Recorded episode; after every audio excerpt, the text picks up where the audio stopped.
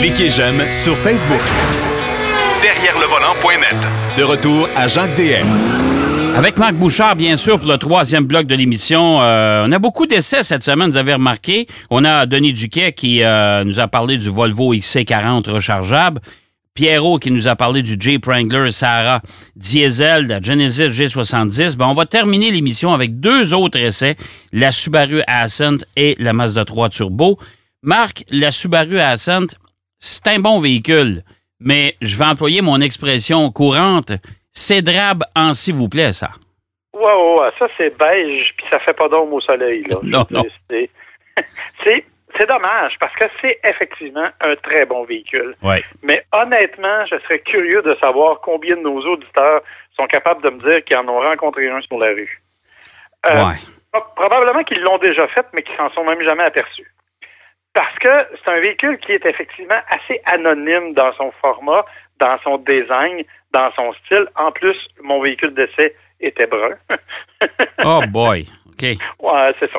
Euh, donc, et c'est triste parce que c'est dans les faits, c'est pas un mauvais véhicule, loin de là. Bon, rappelons que le Hassan, c'est le plus gros des Subaru.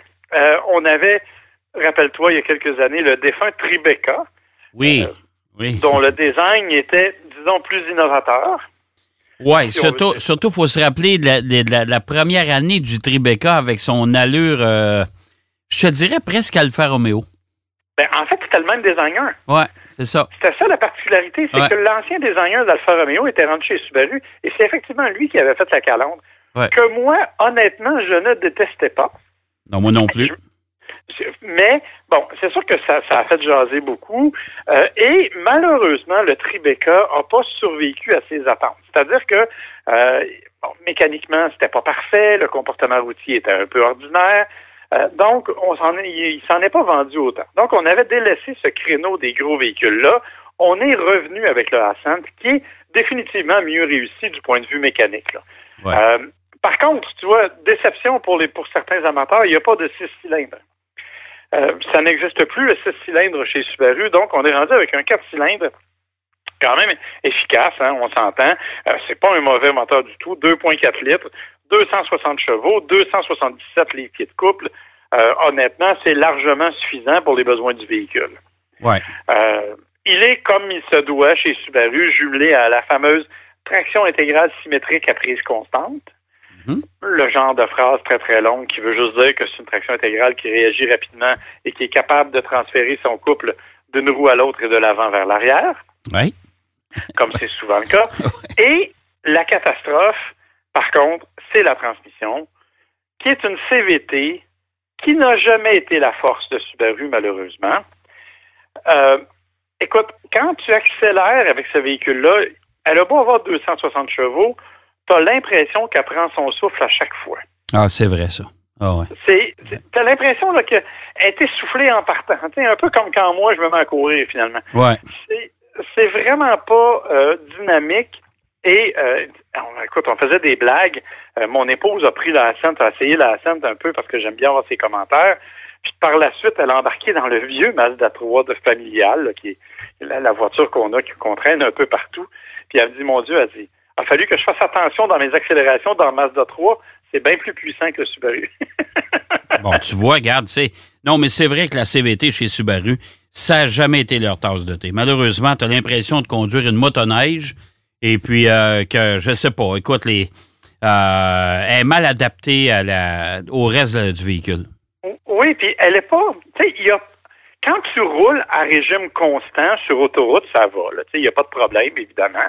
Le problème, en fait, c'est les deux extrêmes. Quand tu roules à basse vitesse, tu as l'impression que- qu'elle hésite tout le temps, qu'elle ne sait jamais où se placer exactement. Et quand tu roules avec un peu d'accélération, écoute, tu as l'impression qu'elle s'étire sur des kilomètres euh, et vraiment, elle a la sensation de chercher son souffle tout le temps. Et ça, c'est vraiment, vraiment le désagrément du véhicule. Évidemment, si vous êtes quelqu'un qui fait surtout de la ville, qui transportez votre famille, et pour qui ça, c'est pas important, ça, veut dire que c'est quand même un bon véhicule. C'est pas ça- c'est pas mm, dommageable mécaniquement ce genre de transmission là c'est juste fatigant à conduire et ça élimine une partie du plaisir de conduite et de la puissance que l'on ressent. Parce que honnêtement, là, chez Subaru, là, on sait qu'il y, a les inconditionnels de Subaru, puis je les comprends parce que pour la simple et bonne raison que le rouage intégral de Subaru, il est au point, il est éprouvé, ça fait longtemps hein, que Subaru roule avec ça. Mais et là, il serait peut-être temps chez Subaru de trouver un bon chef de design et de bons designers, puis de se laisser aller un peu, comme on a déjà crié haut et fort à Toyota. Hein? Oui, exactement. Puis le problème, chez Subaru, rappelle-toi les prototypes qu'on nous présente. Ah, Ils sont magnifiques. Ben oui, la Subaru WRX STI qui devait euh, arriver là, il y a quelques années d'ailleurs. On l'avait vu, euh, toi et moi, à New York, je pense. À New York ou à Los Angeles, je me souviens pas, l'un des deux salons. Los Angeles, en fait, qu'elle avait été C'est Los Angeles, hein? Euh, et la voiture était superbe. J'ai dit, bon, enfin, Subaru arrive avec quelque chose qui crée une certaine émotion. Mais euh, ça s'est jamais passé. Puis là, écoute, on arrive avec la scène. C'est, c'est- écoute, c'est, c'est, un petit peu pathétique. Là. Euh, Moi, euh, avoir le choix entre ça et tous les véhicules utilitaires sport de ce format-là qu'il y a sur le marché, euh, boy, il suffit de faire deux, trois concessionnaires pour avoir oublié la scène depuis un bout. Là. Mais c'est dommage parce que quand tu si tu oublies cet élément-là, c'est un véhicule, comme je te dis, le moteur est tout à fait correct, il n'y a pas de problème, pas trop gourmand. Euh, la- la- tu l'as dit, la traction intégrale de Subaru, c'est l'une des meilleures encore dans, dans sa catégorie. Euh, il y a beaucoup d'équipements dans la Ascent. Il est quand même bien fait. Euh, il y a un système, le EyeSight, qui est le système là, de, de- de sécurité qui fonctionne assez bien, bien qu'il soit très intrusif. Hein? Il y a un système qui t'aide à te garder dans la voie, là. Et honnêtement, là, parfois, il réagit tellement brusquement que, euh, je reprends l'exemple, je suis assis avec mon épouse, c'est moi qui conduis, on est sur autoroute, et je suis un petit peu trop collé sur la ligne jaune. La voiture m'a ramené. Ma femme a dit, pourquoi tu as donné un coup de volant? J'ai pas donné de coup de volant. C'est l'auto qui a fait ça elle-même. Ouais, ça me fait penser un peu à, fait penser un peu, Marc, à BMW. là, on avait parlé de la série 8 il n'y a pas longtemps là, avec le- l'espèce de, de- Moi, j'appelle ça un pro pilot là, parce que là, le- la plupart des constructeurs sont rendus avec ça. Mais quand, euh, quand tu mets ton clignotant pour changer de voie, je vais te dire, euh, garde, à te pitch dans l'autre voie, puis c'est pas trop long, hein? Non, non, effectivement. Puis c'est ça. Puis c'est, tu sais, en même temps, c'est, je veux dire, je comprends que c'est un élément de sécurité, mais c'est très intrusif. Bref, dans l'ensemble, si vous voulez un véhicule familial, le Ascent est intéressant parce qu'il est spacieux, parce qu'il y a plein d'éléments, là, notamment, je pense que c'est 17 porte-gobelets qu'il y a un peu partout. Ben ouais. Donc, tu perdras jamais ta bouteille d'eau. Non. Mais, mais euh, pour le reste, je dois avouer qu'en termes de conduite, c'est pas le plus stimulant des véhicules. C'est fiable, ça va bien, c'est relativement économique en termes de carburant, excellent rouage intégral, mais c'est pas le plus stimulant des véhicules à conduire, ça c'est clair. Non, ça, c'est sûr. Écoute, euh, Subaru Ascent, euh, on parle d'une échelle de prix de... Écoute, celui que j'avais était quand même à 53 000 Eh, monsieur. OK. Ouais, mais c'est bon. Évidemment, j'avais le haut de gamme, là, euh, avec tous les systèmes, incluant le qui est le système de sécurité et tout, là. Donc, on parle d'à peu près 23 000 Mais tu sais, c'est des roues de 20 pouces, euh, il y a un toit ouvrant panoramique, des sièges chauffants ventilés, euh, tu sais, beaucoup, beaucoup d'équipements, là. On est quand même dans un monde intéressant. Et le, le- le problème, en fait, c'est il n'est pas vraiment un utilitaire non plus. C'est-à-dire que, oui, tu peux remarquer, mais tu peux remarquer 1000 kilos. 2500 livres à peu près. Ouais, c'est pas, c'est pas beaucoup, ça. C'est pas beaucoup. Par contre, l'avantage, c'est vraiment l'espace pour la famille. Et ça, je dois dire que même en arrière, euh, on est capable de s'y rendre assez facilement et on c'est pas si inconfortable. J'ai connu bien pire, je te dirais. là. Bon, OK. Euh, Subaru Ascent, un véhicule à considérer si vous êtes un inconditionnel de Subaru, mais euh, force est d'admettre que vous avez à magasiner. Euh, parce que moi, j'ai toujours dit qu'un véhicule automobile, compte tenu du choix qu'on a sur le marché, euh, il y a une partie des- des- d'émotivité là-dedans. Il y a une partie émotion là-dedans.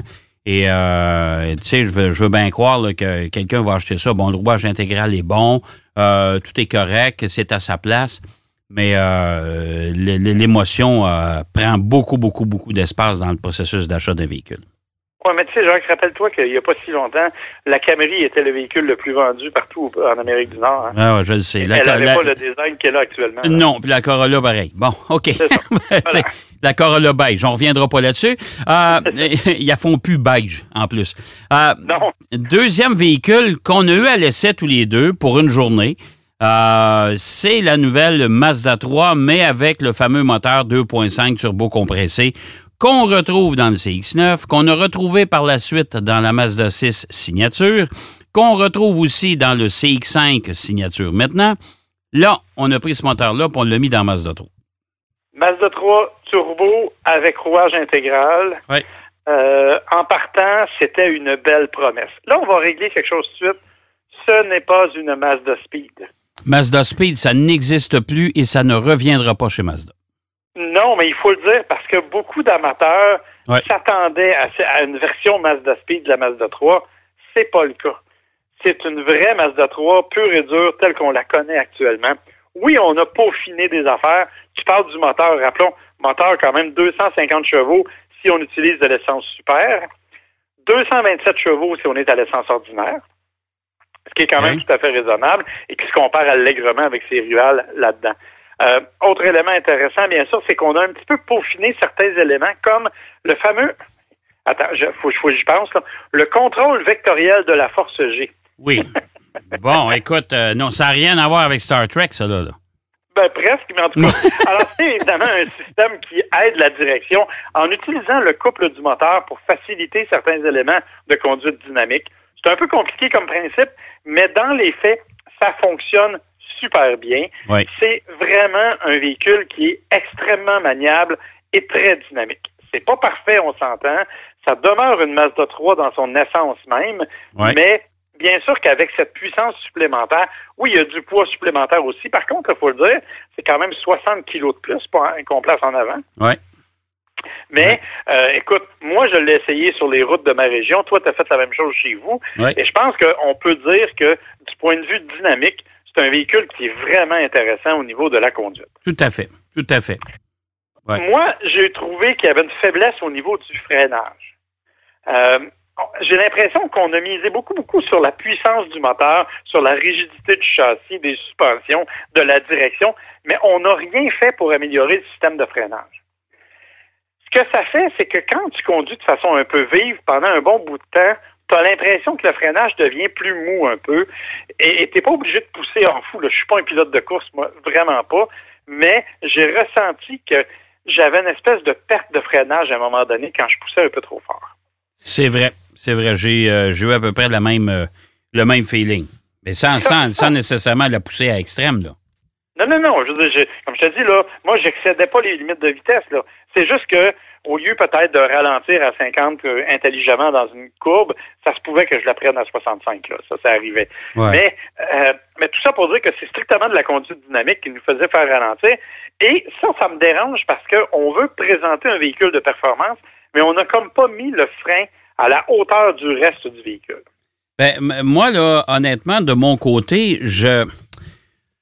Si on avait, si on était arrivé avec une Mazda 3 euh, qui se distingue des autres par son allure euh, un peu plus jazzée, un peu plus euh, euh, améliorée, qui lui donne un caractère un peu plus sportif, avec un moteur plus puissant, ça, ça j'aurais compris. Mais pourquoi conserver? Parce que si on met des Mazda 3 dans une cour, là, OK? Et si on n'indique pas 4 roues motrices ou le, le, le- le 4WD en arrière, puis le logo turbo, là, personne ne fait la différence. là. Ah non, il faut Ils sont pattes pareils. Pour regarder. faut à quatre pattes pour regarder les échappements. C'est pas compliqué. Ouais, C'est la seule différence ou à peu près, là. ouais. Euh, t'as- raison, et ça, c'est un petit peu dommage. T'as t'as parfaitement raison. Mais ça, ça va avec la nouvelle philosophie Mazda qui dit on veut présenter des véhicules qui sont pas des compacts ordinaires, que l'on veut amener à un certain niveau. Tu on veut être comme euh, le luxe Ouais. des, des mainstream. Le, le- le luxe des marques qui s'adressent à monsieur, madame, tout le monde. Donc, on veut pas dénaturer ça, je pense, en créant une Mazda plus puissante. On vous la donne plus puissante, là, mais on vous fera pas un char de course. C'est un peu l'impression Ouais. que Mazda nous donne actuellement. là. Ouais, ouais. Ben, écoute, euh, écoute, il y, a- il y a sûrement, j'espère qu'il y a du marché pour ça parce que euh, c'est quand même pas donné, là. Non, mais tu vois, c'est 37 000 OK? Ouais. Celle que moi j'avais, là, valait 37 C'est ça. 500 ou à peu près. Ouais. Euh, honnêtement, quand tu compares à des véhicules, à quoi ça se compare? Tu vas comparer ça à une Golf GTI, par exemple. Euh, tu vas comparer ça à, à peut-être peut-être pas une Civic Type R parce que c'est plus euh, c'est plus puissant, mais Civic à une, à une WRX Ouais. Qui fait 265 chevaux. Ouais. Euh, et tu es à peu près dans le même créneau là, au niveau des prix. Ouais. On n'est pas très loin au niveau prix et il faut donner à Mazda qu'ils ont bien réussi leur tournant vers l'intérieur de luxe. Euh, Ouais. Quand tu t'assois dans l'habitacle, c'est vraiment bien fait, c'est beau, il y a des beaux matériaux, c'est bien assemblé, Ouais. c'est solide. Nouveau système audio qui est vraiment plus performant. Honnêtement, on ne peut pas dire qu'ils ont manqué leur coup là-dessus. Donc, moi, je considère qu'ils sont compétitifs. Mais est-ce que j'ai envie de payer 35 500 pièces pour une auto comme celle-là? Peut-être que j'irais juste me chercher la version peut-être GT, qui est 5-6 000 de moins, puis qui correspond tout à fait à mes besoins avec ses 186 chevaux. Là. Ouais, c'est ça. Écoute, regarde, c'est l'avenir qui nous le dira. Le marché va nous, euh, va nous indiquer si c'est une voiture à succès ou pas.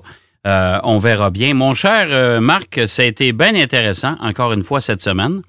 Et puis, euh, entre euh, les achats de mes cadeaux de Noël et ceux de, des tiens, euh, ben, on va se parler la semaine prochaine. Avec plaisir, mon cher, parce que cette semaine, quoi là ou non, je conduis la Supra de Toyota. J'ai hâte Bon. de t'en reparler. On s'en parle la semaine prochaine. Excellent. Avec plaisir. Bye bye. OK, bye-bye. Marc Bouchard qui nous parlait de la Subaru Ascent et qui nous parlait de la Mazda 3 Turbo que j'ai eu à l'essai, euh, moi aussi, la semaine dernière. Euh, il va nous parler la semaine prochaine, vous avez entendu, de la Toyota Supra. Moi, je vous parlerai peut-être de la nouvelle Porsche Carrera S que j'ai à cette semaine euh, avec une boîte manuelle à 7 rapports. Ouf, que c'est intéressant. Cher, mais mon Dieu, la piqûre se donne facilement. En attendant, c'est déjà tout en ce qui nous concerne cette semaine. J'espère que vous avez apprécié et je vous donne bien sûr rendez-vous, même poste, même heure, la semaine prochaine pour une autre émission de Derrière le volant. Bonne route. Derrière le volant.